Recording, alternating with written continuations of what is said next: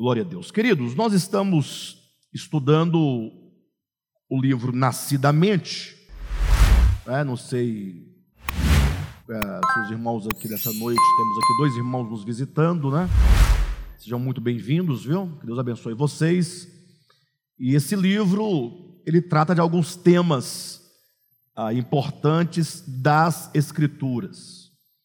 Estamos estudando porque geralmente nós estudamos livros da Bíblia, né? A nossa reunião de estudo bíblico acontece às quartas-feiras, então a gente sempre estuda um livro específico da Bíblia. A gente estuda, por exemplo, estudamos 1 e 2 Tessalonicenses, depois estuda Colossenses, estuda Gálatas, estuda Efésios.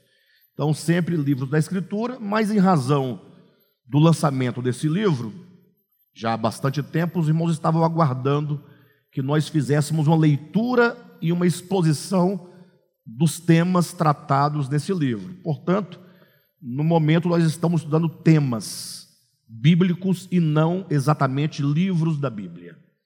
Tá bom? Então, espero que vocês possam todos acompanhar, já estamos bem avançados.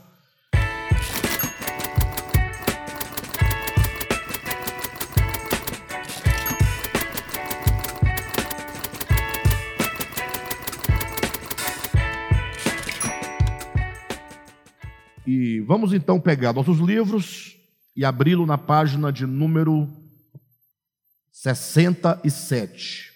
Foi onde nós paramos. Estamos já no quarto capítulo da Bíblia, é, desse livro, tratando acerca da árvore do conhecimento do bem e do mal e o pecado original. Né? Então, só para situar a todos ah, sobre o que no momento nós estamos falando, nós estamos tratando acerca do problema do pecado. E eu creio que esse é um tema extremamente importante, um dos mais importantes da Bíblia. Haja vista que, se o nosso maior interesse é o interesse pela salvação, eu acredito que de todos os temas da Bíblia, o que mais nos interessa é o tema acerca da salvação. Não é? Paz, meu querido, saudade de você, viu? Seja bem-vindo. Então, é, por que, que o tema da salvação seria para nós o, o tema mais importante?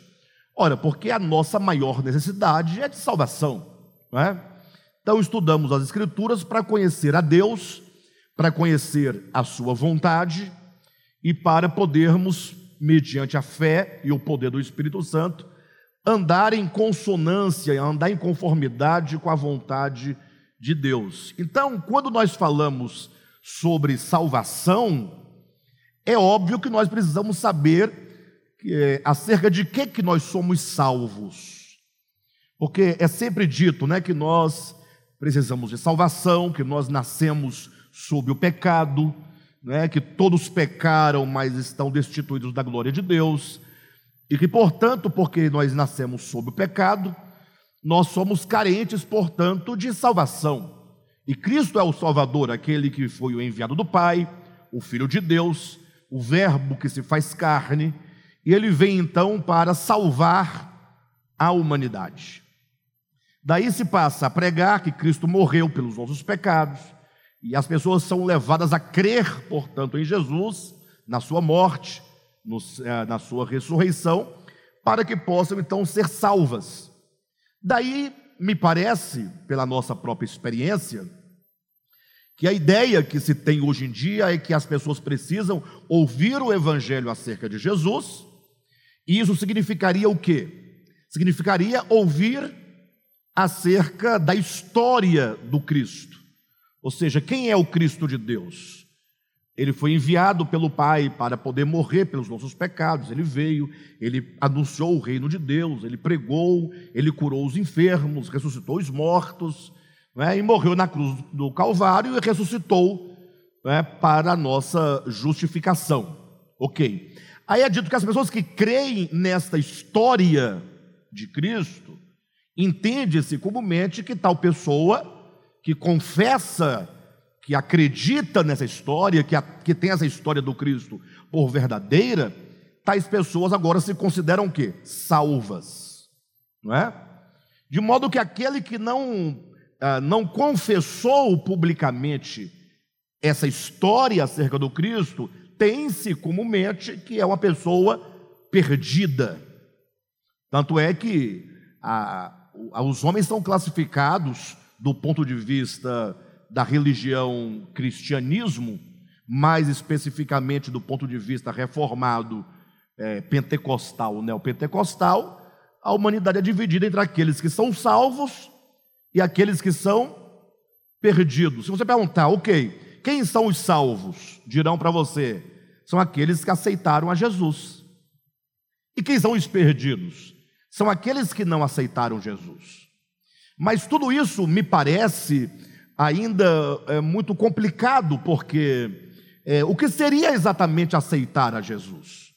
E o que seria exatamente não aceitar a Jesus? Isso porque há muitas pessoas que são identificadas e tidas por pessoas que não aceitaram a Jesus, consequentemente, teoricamente falando, perdidas, mas que têm fé em Jesus.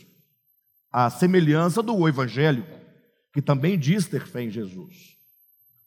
Ah, qual a diferença, então, entre um e outro? E é esse o ponto que, ao meu ver, é o ponto mais complexo. Ah, porque os crentes, aqueles que dizem crer em Jesus, se distinguem do restante daqueles chamados não crentes, se distinguem a partir de uma estética exterior de usos e costumes, ou seja, entende-se comumente que o crente em Jesus, ele não faz algumas coisas que o não crente faz, não é?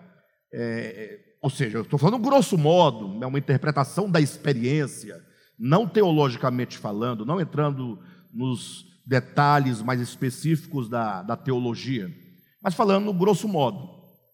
A grande questão é que, quando nós observamos, existe uma diferença meramente estética, não necessariamente orgânica. É? Tanto é que, se nós olharmos para a história do cristianismo, não sei quantos de vocês já fizeram esse exercício, de considerar a história do cristianismo. Por exemplo, como eu tenho 49 anos de idade e eu nasci e cresci dentro de movimentos evangélicos, eu me recordo que há 30 anos, 35 anos, era dito que, por exemplo, assistir televisão era pecado. Então, à época, imagine vocês, que era pregado e ensinado que aqueles que assistiam televisão cometiam pecado, logo estavam perdidos. Só que o tempo passa e os homens, de modo geral, vão crescendo, vão adquirindo melhor discernimento das coisas, e aí daqui a pouco a igreja já não mais considera o assistir televisão como pecado.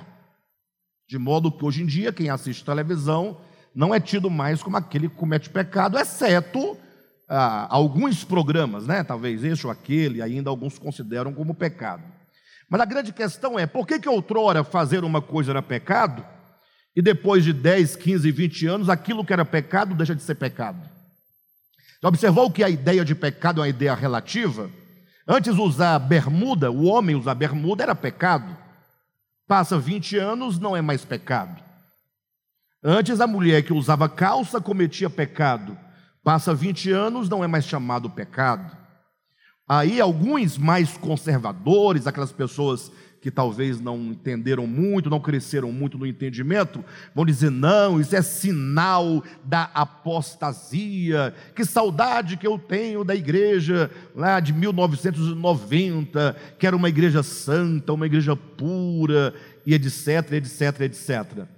Ora, o fato é que quando nós olhamos a igreja, nesse contexto geral, vamos observar que muito do que chamavam pecado era, na verdade, um chamado, era um pecado cultural, ou seja, aquilo que era pecado numa época, noutra época deixa de ser pecado. Ou aquilo que é pecado no Brasil pode não ser pecado na Europa. Não é? Aquilo que é pecado, que era pecado no tempo ah, do primeiro século pode não ser pecado hoje. Então, me parece que a ideia de pecado é mais uma. Essa ideia, esse tipo de pecado chamado pecado cultural, é uma criação humana. É certo que a Bíblia fala sobre o problema do pecado, e sabemos que o que nos separa de Deus, ou que separa o homem de Deus, é o problema do pecado, é o pecado que gera a separação. Agora, nós precisamos entender exatamente o que é o pecado de um ponto de vista universal e atemporal. Ou seja, o que é pecado é aquilo que fere a santidade e a justiça de Deus. E isso deve ser pecado há 30 anos, há 100 anos, há 500 anos, e hoje, daqui a mil anos, continuará a ser pecado. Ou seja, o pecado não pode ser uma questão relativa. Quando se estabelecem os chamados pecados culturais, muda-se a cultura, muda-se os pecados. Não é? De modo então que nós que queremos servir a Deus em verdade, nós temos que olhar para a Escritura e procurar entender qual é o conceito fundamental de pecado, a fim de que, conhecendo o que a Bíblia chama de pecado, o que Deus chama de pecado, possamos nós então é, nos livrar, pelo poder do Espírito Santo, certamente de uma vida de pecado, que é o problema que nos afasta do Criador e que certamente torna o homem, né, é, enfim. De todo modo, é preciso nós lembrarmos, antes de nós entrarmos propriamente no tema dessa noite, é importante nós lembrarmos que a palavra pecado na Escritura, é, no grego, é hamartia. Hamartia é a palavra grega que na Escritura é usada para se referir ao pecado. Quando você pega a sua Bíblia, que você lê a Escritura e você vê a palavra pecado, no texto grego, no texto da língua em que a Bíblia foi escrita, no caso o Novo Testamento, você vai ter a palavra hamartia. E essa palavra hamartia é uma palavra que, ao mesmo tempo que ela traz um conceito geral e abrangente, é um conceito muito específico.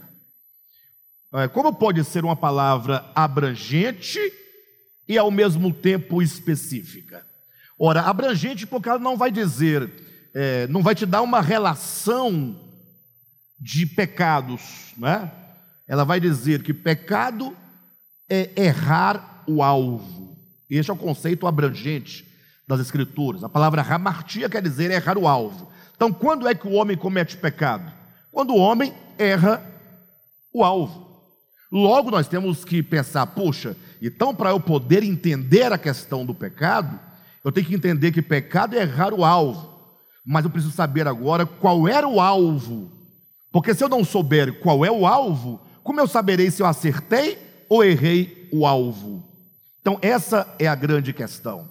Então, em Gênesis capítulo 3, nós vamos encontrar ali a, a, a menção, a primeira menção acerca do problema do pecado, da queda de Adão e Eva, do primeiro casal, embora simbólicos, mas representando ali toda a humanidade.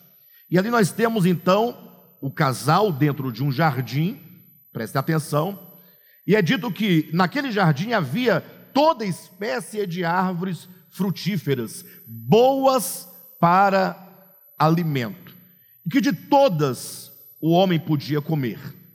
Agora, dentre tantas árvores que havia, o Gênesis capítulo 2 coloca duas árvores no meio do jardim, duas árvores especiais. Uma chamada a árvore do conhecimento do bem e do mal, e a outra chamada a árvore da vida. Olha como é interessante: duas árvores. Uma que, se o homem dela comesse, diz a Escritura, certamente morreria. A outra que, se o homem comesse, viveria eternamente. Então, poxa, vamos olhar para a nossa própria experiência, mas buscando esses dois princípios: a vida e a morte, a vida eterna e a morte eterna, representados ali no Gênesis nas duas árvores. Duas árvores que trariam como consequência a vida eterna ou a morte eterna. E nós temos aqui dois princípios, são princípios fundamentais que devem nortear toda a revelação das Escrituras. Ou seja, imagine vocês que Deus falou: olha, se o homem comer da árvore do conhecimento do bem e do mal, morrendo morrerás. Certamente morrerás significa no texto hebraico morrendo morrerás. Ou seja, fatalmente o homem morrerá se ele comer da árvore do conhecimento. Agora, comendo o homem da árvore da vida, está dito em Gênesis 3, 21, viverá eternamente. Então nós temos o conceito de vida eterna e de morte eterna, ali representados por duas árvores e pelos seus frutos e pela atitude do homem de comer de um fruto ou de outro fruto. Nós sabemos da história, lá do Gênesis 3, e lá está dito que o homem comeu do fruto da árvore do conhecimento, e aí toda a tragédia do seu pecado é, acometeu a humanidade, e até hoje está aí diante dos nossos olhos os efeitos do pecado. Agora, o grande problema, e é isso que nós estamos debatendo neste livro, Nascidamente, sobretudo no capítulo 5, que trata do, do pecado original, da árvore do conhecimento do bem e do mal, é, ora, o que significa necessariamente esta árvore do conhecimento do bem e do mal, e o que significa necessariamente a árvore da vida? Em segundo lugar, o que significa necessariamente comer da árvore do conhecimento e o que significa comer da árvore da vida. Nós temos que fazer essas perguntas quando nós lemos a Bíblia, nós temos que fazer essas perguntas e buscar o, o sentido, porque do contrário nós vamos chegar a que conclusão? A uma trágica conclusão. A conclusão a que até hoje a maioria esmagadora dos cristãos, independentemente de serem católicos, ou de serem protestantes, ou de serem evangélicos. O fato é que a maioria esmagadora dos cristãos acreditam, confessam e pregam que todo o problema do homem foi o ato de ele ter comido da árvore do conhecimento naquele dia, talvez mais precisamente há seis mil anos atrás. Ou seja, Deus colocou uma árvore no meio do jardim, falou: Olha, eu não coma dessa árvore, o homem, né, ou que seja a mulher, ou ambos, desobedeceram, pegaram o fruto, comeram, deram uma mordida, e depois que engoliram o pedaço do fruto, veio aquela, aquele remorso, aquele sofrimento interior, e daí para frente vocês sabem do resultado. Mas eu pergunto para vocês: será que todo o problema da morte eterna e todo o problema do pecado consiste em comer uma fruta? de uma árvore? A pergunta que nós fazemos é: será que porventura essas árvores não estão ali para representar, para simbolizar atitudes do homem em relação a Deus, em relação a si próprio, ou em relação à luz, em relação às trevas, em relação ao bem, em relação ao mal, em relação à verdade, em relação à mentira? Será que nós também não comemos do fruto da árvore do conhecimento do bem e do mal nos dias de hoje? Agora, olha que interessante, e vale a pena nós pensarmos sobre isso. Para aquelas pessoas que não conseguem ver outra possibilidade do pecado existir, que não seja uma árvore da qual o homem comeu, a pergunta que nós faríamos é: antes de o homem pecar, mais precisamente, Antes do homem existir, já havia pecado no universo? O que, é que vocês acham? Antes de Deus criar o homem, já havia pecado no universo? Sim ou não? Não havia? Tá, vamos lá. Segundo a Escritura, vamos pegar a Escritura como nosso paradigma, ok? Onde o pecado entra no universo? É pelo homem? que, que vocês acham? Segundo a Escritura, né? Pegue a Escritura por paradigma, sem entrar nos méritos aprofundados da visão orgânica. Ora, é simples, basta você ler Gênesis 3 e lá vai dizer o quê? Que a serpente enganou a mulher, não foi? Logo, se a serpente enganou a mulher e o homem ah, enganou o casal, vamos colocar grosso modo, logo o engano já havia antes de o homem cair. Porque afinal, a serpente enganou a mulher. Logo, o homem não é o primeiro ser do universo a pecar. O pecado já havia entrado no universo antes mesmo do homem, que é a ideia do querubim que caiu, que foi o primeiro, é o pai da mentira. O pai quer dizer o originador, o primeiro, aquele que dá início a uma linhagem de pecado e pecadores.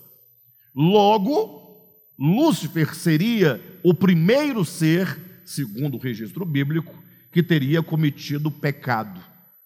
Aí eu pergunto para vocês, nós estamos tentando chegar no significado do comer da árvore do conhecimento do bem e do mal.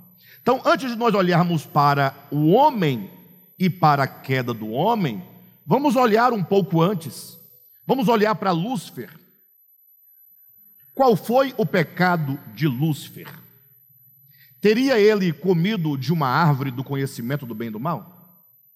A Bíblia não faz menção de nenhuma árvore do conhecimento do bem e do mal é, é, com Lúcifer, mas claramente vai nos dizer em Isaías capítulo 14 que o pecado do querubim foi exatamente a exaltação no seu coração, quando ele disse: Eu subirei acima das estrelas dos céus e exaltarei o meu trono na região norte, e serei semelhante ao Altíssimo.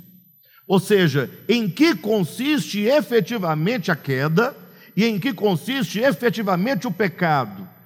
Consiste num coração que se torna independente de Deus por se considerar capaz e suficiente em si mesmo um coração que se orgulha acerca da sua beleza, como está em Ezequiel capítulo 28, tu eras perfeito em todos os teus caminhos, até o dia que se achou iniquidade em ti. E que iniquidade era essa? É esse querer ser, eu subirei acima de todas as estrelas dos céus, eu subirei aos mais altos céus, exaltarei o meu trono do lado norte e serei semelhante ao Altíssimo. O que eu quero que vocês reflitam é que a queda de Lúcifer, segundo trazida tipologicamente em Ezequiel 28 e Isaías 14, nós ali não temos a representação simbólica de nenhuma árvore, de nenhum jardim, nós temos as palavras claras e expressas. A queda de Lúcifer se dá tanto no seu coração, na sua mente, na sua consciência, como no texto bíblico, o texto é claro quando diz que a sua queda, presta atenção, a queda de Lúcifer consistiu nesse desejo profano no seu coração de exaltação própria, de querer fazer-se Deus, colocar-se no lugar de Deus. Vocês entendem perfeitamente isso? Já já vamos falar do homem lá no Éden. Agora, tanto isso é verdade, que quando Deus vai agora providenciar salvação para o problema do pecado, e aí é uma questão muito muito clara, né, muito simples, todos vocês entenderão. Ora, quando alguém tem uma doença, digamos, é, não vou entrar nesse mérito para não, não gerar conflito. Mas quando alguém tem uma doença, ora, para essa pessoa ser curada, vai ser preciso desenvolver um remédio, um antídoto, que possa ah, é, combater a enfermidade. Sim ou não? Tanto é que se você está, por exemplo, com o vírus da gripe, você tem que tomar um remédio que possa combater o vírus da gripe. Não vai tomar um outro remédio para o coração que não vai ter o efeito. Um antigripal, lógico. E assim, para cada enfermidade, tem que ter um remédio ou um antídoto correspondente. Sim ou não? O que nós podemos falar? Que para solucionar o problema da queda e o problema do pecado, nós temos que ter um remédio correspondente. Temos que ter um remédio que possa resolver o problema do pecado. Daí você encontra Isaías capítulo 14, Lúcifer dizendo: é o pecado original, é o pecado primário, é o pecado fundamental, é o pecado que dá origem a toda e qualquer forma de pecado. Ele dizendo: Eu subirei acima das estrelas dos céus, e exaltarei o meu trono e serei semelhante ao Altíssimo. Quando Deus providencia agora a salvação, o que, que acontece? É o Cristo de Deus, lá em Filipenses 2, dizendo: Embora seja Deus, ou sendo Deus, não julgou por usurpação o ser igual a Deus. Antes a si mesmo se esvaziou, desceu, se fez semelhante ao homem, ou seja, fala de um esvaziamento pleno do coração. Então, se o pecado se dá na exaltação de um ser, de uma criatura que quer ser igual a Deus, a salvação só pode ocorrer no sentido inverso seja, queda e pecado fala de um coração de orgulho, de jactância, de presunção, de pretensão, de arrogância, de querer ascender e ser igual a Deus. A salvação só pode acontecer no esvaziamento, é o oposto, é o sentimento oposto ao da queda. Logo, né, não fique contrariado, mas não existe salvação que seja de outra maneira.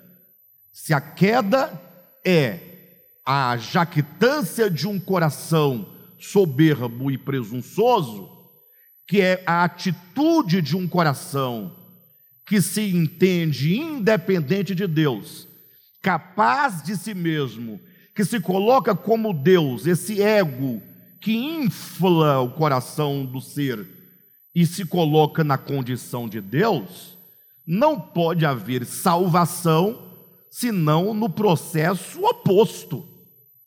Então eu desconfio de qualquer pregação e de qualquer declaração de salvação que seja única e exclusivamente dogmática. Ou seja, para você ter salvação, o que foi necessário? Primeiro ponto: foi necessário que aquele que é Deus se esvaziasse.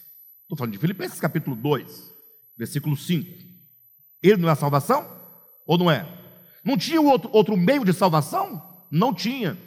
O Cristo de Deus, em quem tudo existe, é dito que, sendo Ele Deus, ou subsistindo na forma de Deus, não o julgou por usurpação o ser igual a Deus que é, é o sentimento oposto do de Lúcifer. Antes a si mesmo se esvaziou, assumindo a forma de servo, se fez semelhante ao homem e somando com a ideia de Efésios capítulo 4, ele não somente se faz homem, mas ele desceu até as regiões mais baixas da terra. Ou seja, o Cristo de Deus, no seu processo e na experiência da encarnação e da sua obra, ele sofre um esvaziamento pleno e vai até o último degrau do esvaziamento, ele vai até ao inferno, até ao, ao Hades. Ele desce é, até onde não há mais para onde descer. É o pleno esvaziamento que Paulo vai chamar em Filipenses capítulo 2 de kenosis, que é esse esvaziamento. Agora, uma vez que ele fez isso, e isso é, pelo menos eu acho que nós deveríamos considerar espantoso, e nós só não a consideramos espantoso essa, essa espantosa essa kenosis de Cristo, porque nós não refletimos sobre o seu significado. Porque nós lemos a Bíblia dogmaticamente. Ah, Cristo Deus se fez homem. É, você acha isso simples? Você acha isso uma banalidade? Você tem tanta reverência que você não ousa pensar na gravidade do que seja ah, esse processo da, de salvação que Cristo realiza a nosso favor. Puxa, aquele que é, você que é pecador, cheio de pecado, cheio de defeito, você não aceitaria descer um degrau a favor de outro? E aquele que é perfeito? que aceita, não por obrigação, mas por amor ao Pai, por amor à, à sua criação, ele vai passando pelo processo de esvaziamento completo. E então, esse é o primeiro ponto para que haja salvação. Agora, o segundo ponto, que é o mais dramático, e talvez eu vou dizer algo, viu, Anderson, que nós, nós homens do século 21, nós cristãos, nós igreja de Cristo, povo, no modo geral, ainda vai precisar de uns 30 anos para começar a compreender fundamentalmente o que eu vou dizer agora, porque os dogmas são muito fortes. Os dogmas, as fortalezas do coração são muito grandes, são muito poderosas. Embora o evangelho seja muito mais poderoso, mas não é simples vencer as fortalezas do coração. O fato é que quando Cristo faz todo esse processo de esvaziamento, ele não disse em seguida, agora saiam, não disse aos apóstolos, pregue o que eu fiz, e aquele que acreditar no que eu fiz está salvo. Você não encontra isso na Bíblia. Parece estranho, né? Porque você fala, não, mas tal, tá, é. Ele manda sair e pregar o evangelho a toda criatura. Quem crer e for batizado será salvo. Não é? Ora, mas o que ele está dizendo? Ele primeiramente fala: mostre o que eu fiz. Mostre todo o processo de esvaziamento, de quenoses. E agora ele diz: se alguém quiser vir após mim. Isso é pregação do Evangelho. Nós não somos chamados a acreditar ou a meramente acreditar no que ele fez. Nós somos convidados a nos unir a ele naquilo que ele fez. Ele diz: alguém quiser vir comigo, o Evangelho é um convite para que nós o sigamos nos mesmos passos dele. O Evangelho não nos convida a acreditar num ocorrido, o Evangelho nos convida a sermos unidos a Cristo na Sua morte e na Sua ressurreição. Por isso ele vai dizer: se alguém quiser ver após mim, aí você fala, opa, eu quero. Ele fala, então, veste uma roupa de domingo, vista a roupa de ver Jesus, e vá domingo para a igreja com a Bíblia, leva uma ofertinha, cante três hinos e está tudo certo. Foi isso que ele disse? Não, ele disse: se alguém quiser ver após mim, negue-se a si mesmo. Ora, por que negar-se a si mesmo? Qual é a profundidade dessas palavras que para nós hoje perdeu todo o sentido? Olhe para a origem. Qual foi o pecado original que causou todo o mal no universo foi quando o querubim disse: Eu subirei, ó, eu subirei acima das estrelas dos céus e exaltarei o meu trono. E eu serei semelhante. Isso é um eu, é um ego inflado de orgulho e de presunção e de independência de Deus. Agora Cristo faz o processo oposto de completo esvaziamento e diz: se alguém quiser vir após mim, vai ter que negar a si mesmo, vai ter que se esvaziar, vai ter que receber a cruz de Cristo, o morrer de Cristo. Agora imagine vocês, quando Jesus, depois de ressuscitado, ele fala assim: olha, ide e pregai o evangelho a toda criatura. Quem crer e for batizado será o quê? Salvo. Aí começa todo um debate teológico. O batismo salva? Vamos perguntar isso. Quem já ouviu esse, esse debate? Aí alguns vão dizer: não, esse, texto nem está na Bíblia. Esse texto foi introduzido da Bíblia, não está nos originais. Tem esse argumento, vocês sabem, né? Bem, enfim. Aí o outro fala: não, o batismo salva. Aí os crentes se dividem entre aqueles que acreditam que o batismo salva e os que acreditam que o batismo não salva. Perfeito? Tá, mas se o texto de Marcos, dizem, foi introduzido, não é original, não são palavras de Jesus, então vai para Mateus capítulo, é, capítulo 20, né? Ou melhor, desculpe-me, capítulo 28. Capítulo 28, quando Jesus fala: Toda autoridade me foi dada nos céus e na terra. Ide, portanto, e fazei discípulos das nações, batizando-os. Logo, não tem como se tornar discípulo sem o batismo, porque ele disse: Fazei discípulos batizando-os. Batizando-os é o modo de se fazer é, discípulo. Aí volta a pergunta: tá, então o batismo salva? Eu digo não, não é este batismo ritual de que Jesus está falando. O batismo de que Jesus está falando é este aqui, ó. Abra sua Bíblia em Romanos capítulo 6. Este batismo é esse que está no capítulo 6 de Romanos. Capítulo 6, versículo 1. Diz assim: Que diremos, pois? Permaneceremos no pecado para que seja a graça mais abundante? De modo nenhum. Quem sabe o que significa isso de modo nenhum? De modo nenhum, alguns pensam que Paulo está dizendo: é, não, nós não devemos permanecer no pecado para a graça seja mais abundante. Paulo não está dizendo que nós não devemos é, permanecer, ou que não podemos permanecer. Esse de modo nenhum quer dizer impossível permanecer no pecado. É impossível. Ah, como impossível? Olha a explicação. De modo nenhum. Como viveremos ainda no pecado? Nós, os que para o pecado morremos.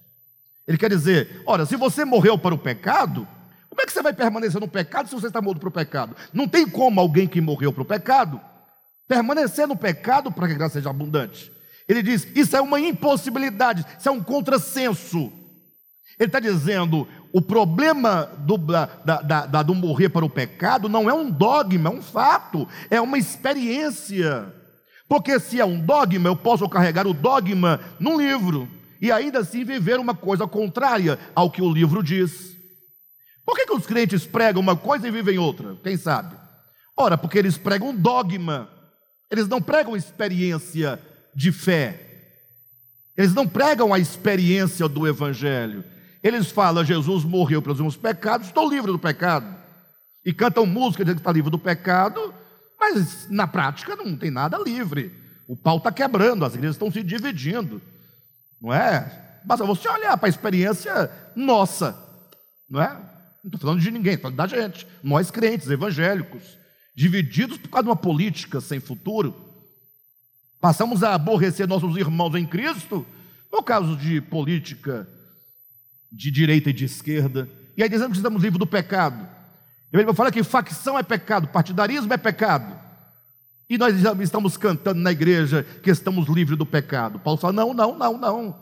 Quando alguém argumenta, então nós vamos viver no pecado para que a graça de Deus seja abundante, ele diz: de modo nenhum.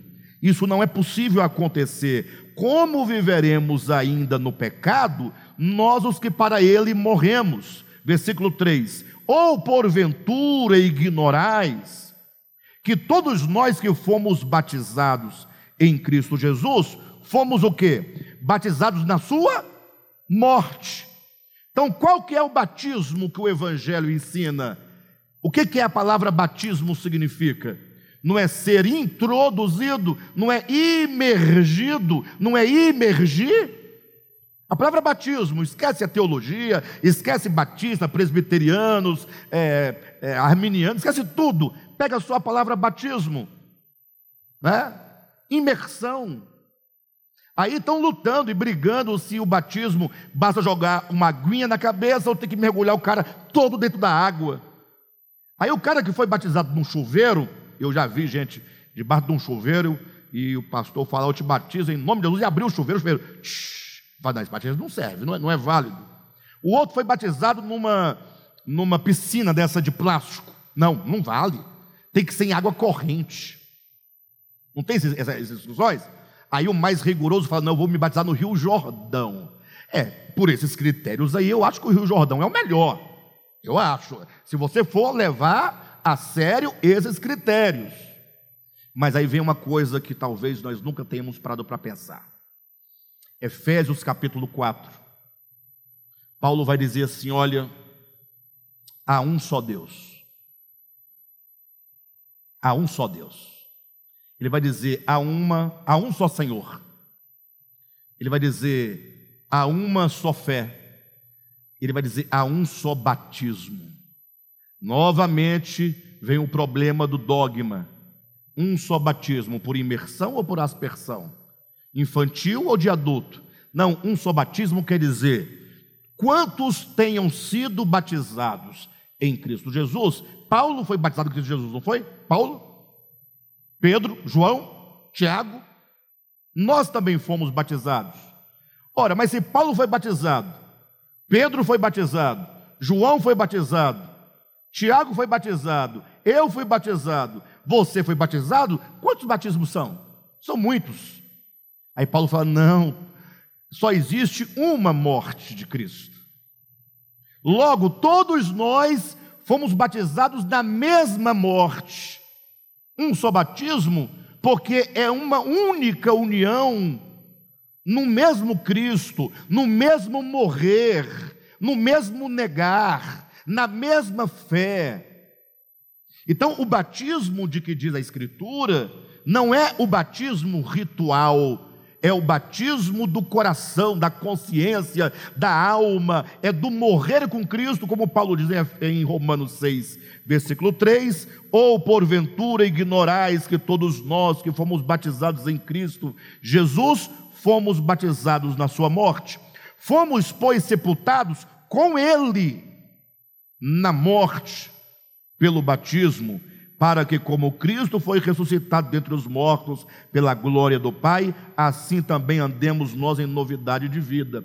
Logo, olhem para mim, voltando ao ponto, quando é dito: todo poder me foi dado nos céus e na terra, e de portanto, fazei discípulos de todas as nações, batizando-os, quer dizer, mane... o Evangelho é um convite a você se tornar um discípulo de Cristo, de que maneira? Sendo unido a Cristo na morte dele. Ou seja, salvação é morte. Não há salvação sem morte. Não há. Você pode ter um milhão de teologia sistemática, dogma mais dogma. Você pode debater qual é o dogma mais ortodoxo, o que está mais em harmonia. Hoje mesmo, essa semana mesmo, me perguntaram no YouTube é, por que, que eu não pregava mais o aspecto judicial da salvação. É, eu não tive muito tempo de responder ao irmão, falei de poucas palavras, mas eu fico pensando o que essa pessoa que perguntou quer dizer por aspecto judicial. Eu fico pensando, se vocês aí sabem, e eu sei o que vocês pensam ser. E só uma pergunta desmonta essa ideia do judicial. Não que eu não creia no judicial, eu creio, mas não do modo que a teologia prega. E uma simples pergunta resolve o problema. É? Não, judicial é o fato de que Jesus pagou o preço, está pago. Está pago, está pago. Havia uma dívida, um problema de natureza jurídica, na, no âmbito judicial, Jesus pagou. Eu falei, eu perguntei qual é a validade desse aspecto judicial para você. É uma pergunta corajosa. Qual é o valor disso para você? Aí você fala, todo, ele, tá, ele pagou. Ah, tá. Se ele pagou, está pago, então está tudo certo. É? Se você acredita que esse valor judicial é tudo, e está tudo certo, então está preocupado com o quê? Por que você está preocupado com salvação? Está pago. Ah, não, mas agora você tem que crer e experimentar. Ah, sim. Então você concorda que a salvação só se opera no homem organicamente. Ou seja, enquanto eu não abraçar este evangelho pela fé, ele não opera em mim. Ele não opera em mim. Ele só opera quando, por meio da fé, eu me uno a Cristo na sua morte e na sua ressurreição. E essa união é orgânica, porque ela acontece em mim. Logo, o valor da obra de Cristo para mim só se dá quando eu abraço a cruz. Porque se eu não abraçar a cruz, é só um ato que ele realizou e que eu não quero para mim. Logo, como é que a cruz pode operar em mim? De que maneira, se eu não abraçar a cruz? Se Jesus falar, se alguém quiser vir após mim, nega a si mesmo, tome a sua cruz e siga-me. Eu digo, não, eu quero ser salvo, mas nada de seguir o Senhor, porque seguir ao Senhor é o quê? O que é seguir ao Senhor? Aí, aí complicou, né? Complicou porque seguir ao Senhor. Ah, seguir ao Senhor é simples, ué. Eu vou falar para vocês o que é seguir ao Senhor, tá? Eu, antes de seguir ao Senhor, eu ia, eu, eu bebia. Perfeito?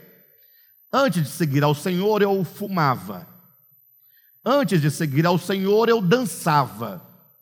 Antes de seguir ao Senhor, eu me prostituía.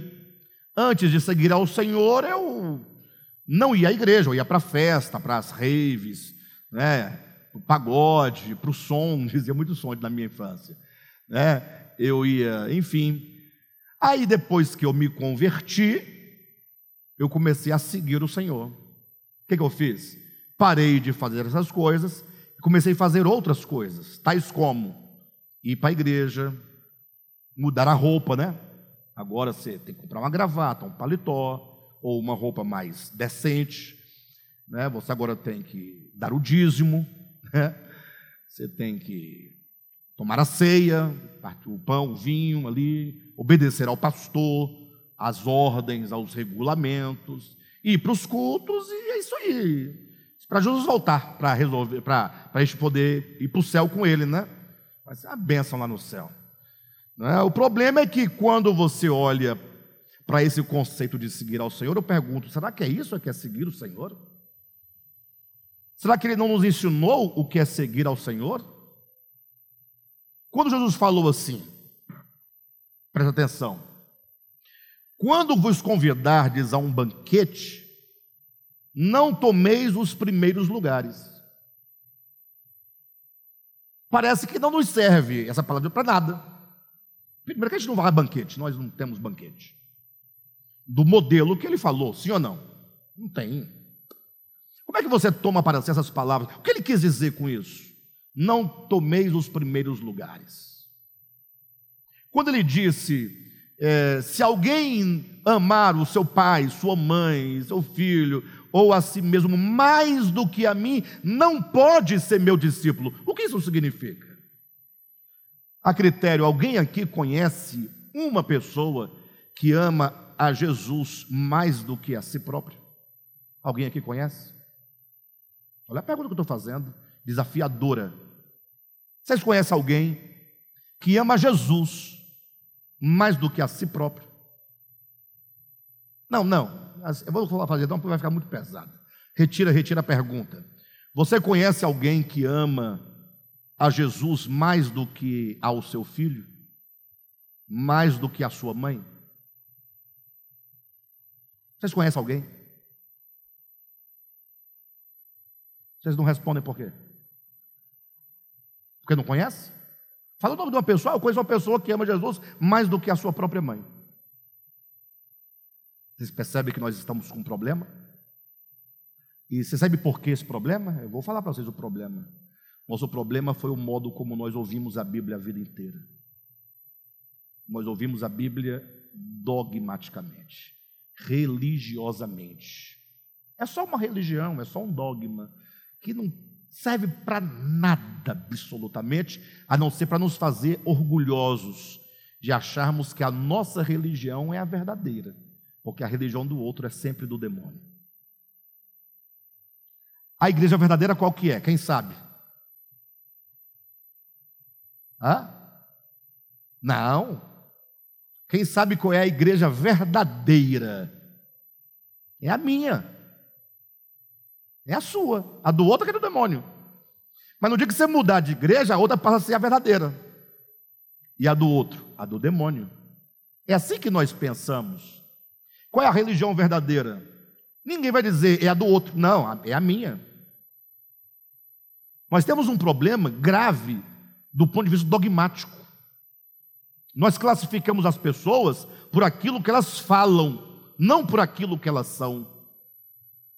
Qual é a doutrina sua? Ah, essa, essa e essa. Ah, está salvo. sua doutrina, essa está perdido. Mas não é por aí que as coisas acontecem. O Evangelho, que é a proclamação da boa nova de Deus ao homem, que é a salvação, é Cristo já resolveu o problema do pecado. Como foi que ele resolveu o problema do pecado? Ele não poderia apenas com uma grande trombeta, um, um alto-falante enorme dos céus, bradar dizendo: pessoal, vocês precisam negar a si mesmos. Não poderia fazê-lo? Não fez? Como foi que ele resolveu o problema? Ele falou assim: eu vou me fazer homem. Ele se faz homem. Ele entra no homem para tomar este homem e levar este homem a última consequência de amar a Deus acima de todas as coisas e ao seu próximo como a si mesmo. Jesus de Nazaré é o homem que chegou ao extremo da obediência e do amor. Jesus de Nazaré, que nasceu de Maria, que tem genealogia, começo de dias porque o Cristo de Deus não tem começo de dias nem fim de existência. Mas Jesus Nazaré nasceu ah, no ano 4 da era cristã, nasceu em Belém, foi criado em Nazaré, morreu aos 33 anos. A sua genealogia está em Mateus capítulo 1 e Lucas capítulo 3. Então, esse homem Jesus, como Deus é tremendo, ele não salva o homem com ritos, com sanguinho na cabeça, como fazia o povo de Israel, matando o cordeiro, pegando o sangue, jogando sobre o altar, jogando em cima do povo, jogando no livro. Parece blasfêmio o que eu estou dizendo, mas não, está em Hebreus capítulo 10. Se aqueles sacrifícios que lá eram feitos aperfeiçoasse o homem, não seria necessário que o Cristo de Deus se fizesse carne. Simples assim.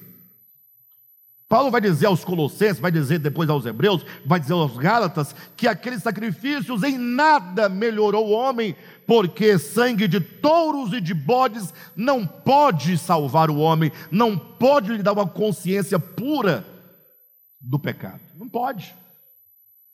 Logo, quando Deus vai salvar o homem, o que ele faz? Ele entra no homem, e como está em Hebreus capítulo 5, versículo 7, esse Jesus homem, nos dias da sua carne, aprendeu a obediência pelas coisas que sofreu. Poxa, para, gente. Está escrito na sua Bíblia, Hebreus capítulo 5, versículo 7. Eu vou ler com vocês, porque é bom ler, porque nós vamos confirmando, né? Hebreus capítulo 5, versículo 7, está aí, ó. Ele vírgula, Jesus. Aí nós temos que ler a Bíblia corretamente, pessoal, porque quando fala Jesus, o que, que você pensa? Você quer ver uma coisa? Vocês vão entender uma coisa clara aqui, pra, aqui, muito claramente. Quando você pensa Jesus, você pensa Deus, né? Deus. Mas imagine vocês que quando Jesus, quando é, o, o próprio, é, como diz, o próprio Deus envia o seu filho, o que, que está lá claramente? Eu vou continuar lendo Hebreus, tá? Pera aí, só um pouquinho. O que, que lá, está, lá em João capítulo 1? E o Verbo, que estava no princípio com Deus, que é Deus, se fez carne. Vocês concordam que nós temos aqui dois aspectos, um eterno e o outro temporal? Quando fala que o Verbo é Deus, é o aspecto eterno. Só que diz, e o Verbo se fez carne. Esse se fazer carne, vai surgir aqui uma humanidade, ó. Essa humanidade é temporal. Está em Gálatas capítulo 4, versículo 4. Vindo a plenitude do tempo, Deus enviou seu filho, é temporal. Aí o grande erro cometido da teologia católica, quando fala Jesus, é, é, salve é, Maria, mãe de Deus. Você sabe por que, que eles criaram essa ideia, Maria, mãe de Deus? Ora, porque Jesus é Deus. Aí entrou no debate: Jesus é Deus ou não é Deus? Jesus é Deus. Logo, se ele é Deus, Maria, mãe de Jesus. Ei, Maria, mãe de Jesus? Me ajuda aí, pessoal. Maria, mãe de Jesus? Jesus é Deus? Maria, mãe de Deus, está errado? Tá, porque Jesus não é Deus. Como não é Deus, misericórdia, pastor, não fala uma coisa dessa, você vai acabar com o seu ministério. Primeiro, Deus nasce, Deus tem nascimento, Deus tem genealogia, Deus tem carne e sangue. Puxa, qual é a dificuldade de entender que o Verbo que é Deus se fez carne. E esse menino que a Virgem concebeu pelo poder do Espírito Santo, ele nasceu em Belém há dois mil anos, e o seu nome será Jesus. Jesus, homem. O Cristo assume uma outra natureza, essa natureza que ele assume é humana.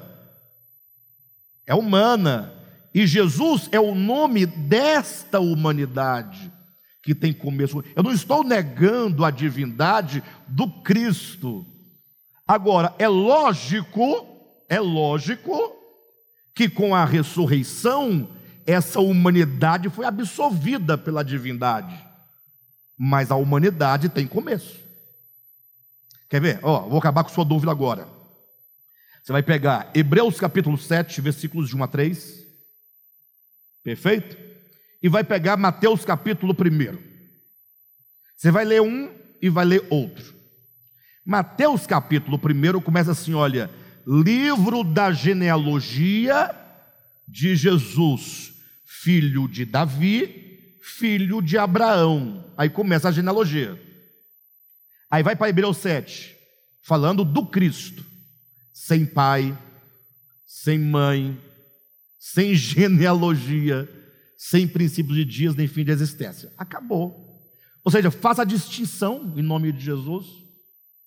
Tá, agora volte a, a esse Jesus. 5, versículo 7 de Hebreus que diz: Ele, vírgula, Jesus, vírgula, para não ter dúvida, nos dias da sua carne.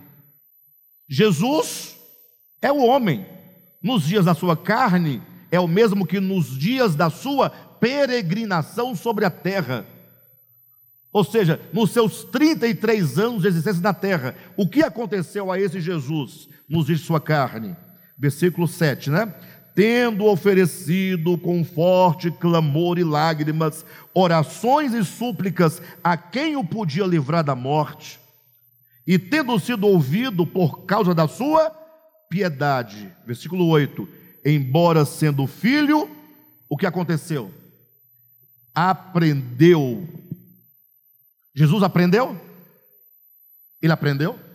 Aprendeu o quê? Na sua Bíblia, lê na sua Bíblia. Não vou ler na minha para você não desconfiar de mim. Aprendeu o quê? Aprendeu o quê? Fala é alto. Vocês estão com medo de pecar? Aprendeu a obediência. Jesus aprendeu a obediência. Pelas coisas que Ora, se ele aprendeu a obediência, o que isso significa? Se ele, Jesus, homem, é sem pecado. Ora, é sem pecado exatamente porque aprendeu. Ou seja, o Cristo de Deus se faz carne para levar a cabo a salvação, para tomar o homem e colocá-lo sob a disciplina do negar a si mesmo, do tomar a cruz, de modo que quando esse homem chegou na cruz do Calvário e disse: Está consumado, essa palavra está consumado, o que é tetalestai, quer dizer, este homem chegou na plenitude da sua existência, na plenitude da sua vocação. Ou seja, é o homem que atingiu os píncaros do crescimento de uma consciência expandida de amor e obediência ao Pai. Isso é salvação. Deus pega o homem, carne e osso, a nossa semelhança e fala: Eu vou te conduzir no caminho estreito da obediência, do amor. A salvação está acontecendo em Jesus, é orgânico, é fatual. Jesus é o primeiro homem a entrar na glória, ele é o precursor. De todos os homens da terra, Jesus o primeiro a entrar. Ele entrou como âncora da nossa alma, segura e firme que penetra além do véu. Bem, tudo isso que eu disse é para que vocês entendam que o problema do pecado não é o problema de uma fruta. Olha a, a, a, o caminho que nós tivemos que percorrer para entender que o pecado é um coração que se orgulha, é ego, é vaidade, é presunção, porque ego, vaidade e presunção são os sentimentos que nos tornam independentes de Deus. Agora, por que nos tornamos independentes de Deus? Qual o motivo? O que que nos envaidece? É a pergunta, o que que nos envaidece? Bem, e a prova de que isso é pecado, isso é queda, é que a cura para o problema do pecado e da queda é o oposto disso, é o esvaziamento de Cristo, é a cruz, é o descer.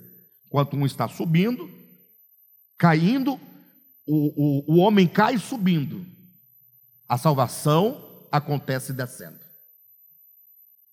Quem está entendendo esse processo?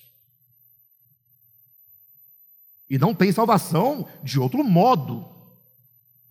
Fazei discípulos batizando-os, pegando as pessoas e mergulhando na morte do Senhor, fazendo-a morrer com o Senhor. E esse morrer com o Senhor é o esvaziamento. Negue a si mesmo, tome sua cruz e siga-me. Mas isso não é uma obra que eu consiga realizar por mim mesmo. Ah, a gente está pregando agora que a salvação é o que realizo. É, é, não, não é. Você não dá conta jamais de fazer isso. Você tem que primeiramente reconhecer que existe um problema muito grande dentro de você chamado ego e tem que fazer como diz o apóstolo Paulo em Romanos capítulo 7, miserável homem que sou. Quando você reconhece isso e clama por Jesus, o espírito de Cristo é que vai começar a trabalhar em você, trazendo consciência, trazendo quebrantamento, e Ele, por meio da Sua palavra, é que vai a cada dia nos unindo mais e mais na Sua morte. A morte com Cristo, enquanto um longo processo de morrer constante, de morrer a cada dia, cada dia um pouquinho mais Querem uma prova disso, para que ninguém fique na dúvida? Paulo diz em Romanos 5: Ou porventura ignorais que todos vós que fostes batizados em Cristo, fostes batizados na sua morte. Então ele fala que você foi batizado na morte. Não parece que já está feito? Sim ou não? Se eu fui batizado, está feito. Aí em Colossenses 3,5 ele fala: Fazei, pois, morrer a vossa natureza terrena.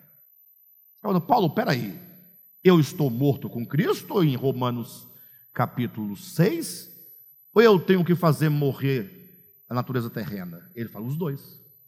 Lá, o aspecto judicial, o aspecto consumado. Aqui, o aspecto orgânico, a experiência, o experimentar o que Cristo já realizou. Cristo realizou de uma vez por todas, está feito. Logo, isso é o judicial. Agora, eu preciso me apropriar desta bênção. Então, o problema do pecado não é uma fruta, e o problema da vida eterna também, ou a solução para o problema do pecado, para a vida eterna, também não é uma fruta. Quando você olhar em, em Gênesis 3, a árvore do conhecimento do bem e do mal e a árvore da vida são simbólicos, o comer é simbólico, e ali nós temos, portanto, dois princípios. O princípio do conhecimento, que é o que nos faz ensoberbecer. E o princípio da vida ou do amor que nos faz depender de Deus. Querem ver uma coisa? Abra sua Bíblia rapidamente em 1 Coríntios, capítulo 8. Capítulo 8, versículo 1, Paulo diz assim: No que se refere às coisas sacrificadas aos ídolos, reconhecemos que todos somos senhores do saber. Ponto. O saber ensoberbece, mas o amor edifica. Então, ele traz aqui um princípio. O que que ensoberbece? O saber, o conhecer. Olha para a experiência humana. Quanto mais a criança que é dependente dos pais cresce, esse crescimento é demonstrado não pelos anos cronológicos acumulados, mas pelo desenvolvimento das faculdades e de quanto conhecimento essa criança adquire. Por exemplo, se você olhar um, um jovem de 18 anos, mas que tem problemas né, mentais, que tem alguma dificuldade, né, ele vai ficar com quantos anos na dependência dos pais? Vai ficar com 100 anos dependente dos pais. Ele não tem como ganhar a sua independência. Agora, uma criança totalmente sadia, na medida que ela vai crescendo, que as faculdades vão se abrindo, que o saber vai se acumulando, quanto mais saber, quanto mais conhecimento, mais dependente ela fica dos pais ou mais independente fica dos pais? Mais independente. Logo, o conhecimento é um grande problema. Só que não é só esse conhecimento psíquico de que nós estamos falando é o conhecimento enquanto o aspecto do crescimento da humanidade, o crescimento tecnológico. Hoje nós vivemos num tempo em que nós não precisamos de Deus para nada.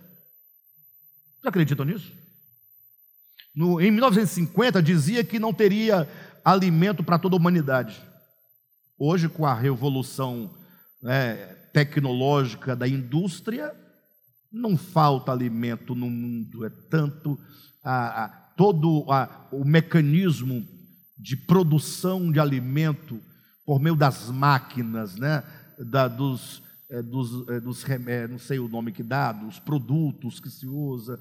A tecnologia, de maneira geral, poxa, são 8 bilhões de seres humanos na Terra, e se alguém passa fome, não é falta de alimento, é falta de justiça social. É diferente. E tudo isso é conhecimento. Puxa, você vai ao supermercado, a hora que você quiser, tem lá um, um arroz pronto, pronto que eu digo, já foi plantado, já foi colhido, já foi tratado, está empacotado para você levar. Você não vai ter o trabalho nem de, de, de colher o arroz, ou de catar o arroz, como dizia antigamente. Nem lavar se lava mais arroz. Tem carne para todo mundo para fazer em casa, no almoço, na janta, para o churrasco. Quem quiser, vai lá, tem à disposição. Os enlatados, tem tudo. Você tem o celular na sua mão, você fala ah, lá no Japão, se quiser agora, com quem você quiser. Tudo isso é conhecimento. E o conhecimento nos faz cada vez mais confiantes em nós mesmos e menos dependentes de Deus. Logo, comer da árvore do conhecimento do bem e do mal não é chegar lá e dar uma mordida de uma fruta. Comer do fruto da árvore do conhecimento significa tomar um caminho de independência, fazendo do conhecimento o seu braço forte que te afasta de Deus. Quando diz que o homem caiu porque comeu do fruto, lá é apenas uma história tipológica, ou melhor, metafórica, para falar ao invés de falar que o homem tornou-se independente de Deus, porque quando ele se viu inteligente, capaz de discernir entre o bem e o mal, que ele estava acima de toda a criação, porque tem a criação infra-humana e está aqui o homem, o único ser inteligente, acima dos minerais, acima dos vegetais, acima dos animais, que ele tem o controle, que ele pode manipular a criação, que ele pode controlar a criação, que ele pode criar a agricultura, criar a indústria, criar a ciência, criar a medicina. Esse homem fala: Eu não preciso de Deus. Isso é o pecado original. Isso é comer da árvore do conhecimento do bem e do mal. Ponto. Dito isso, eu vou ler esse parágrafo e vou encerrar o estudo de hoje, porque tudo isso que eu falei está aqui na página 67, no segundo parágrafo que diz assim: a vida e a morte estavam diante do arbítrio humano, representadas pelo comer de uma ou de outra árvore. Não representadas pelas próprias árvores, mas pelo comer de seu fruto, como está escrito: Mas da árvore do conhecimento do bem e do mal não comerás, porque no dia em que dela comeres, certamente morrerás. E assim que não estenda a mão e tome também da árvore da vida e coma, e viva eternamente. Então veja que a ênfase é comer de um fruto ou comer de outro. Agora, há uma coisa interessante que está no próximo parágrafo, eu vou iniciar agora, mas eu vou desenvolver na próxima semana. Quando diz no parágrafo o seguinte: neste ponto, os exegetas, iludidos pela tradição, se confundem. O verbo hebraico rakal, que é o equivalente a comer em português, não significa dar uma mera mordidinha num fruto, mas exprime a ideia de tomar tal ou qual fruto por seu sustento diário. Ou seja, o que o texto de Gênesis quer dizer, não faça do fruto do conhecimento o seu sustento diário. Pois nós somos seres inteligentes. Mas qual é o seu sustento diário? O que te sustenta de fato? É a sua capacidade intelectiva, seu conhecimento, suas graduações, o domínio que o homem tem por meio da inteligência sobre a criação? Ou, como disse Jesus, não só de pão viverá o homem, mas de toda palavra que procede da boca de Deus. Comer do fruto da árvore do conhecimento é uma questão de fazer do conhecimento o seu sustento diário, aquilo que te alimenta, aquilo que te sustenta, a razão do seu sucesso. Então precisamos é, ler Gênesis com mais clareza e entender a profundidade do significado do comer da árvore da vida. Semana que vem, nós vamos partir deste ponto, explicando com maiores detalhes que este comer não quer dizer dar uma mordida num fruto, mas quer dizer tomar o conhecimento como sendo o seu sustento diário e aquilo que define a sua vida. Tá bom? Glória a Deus.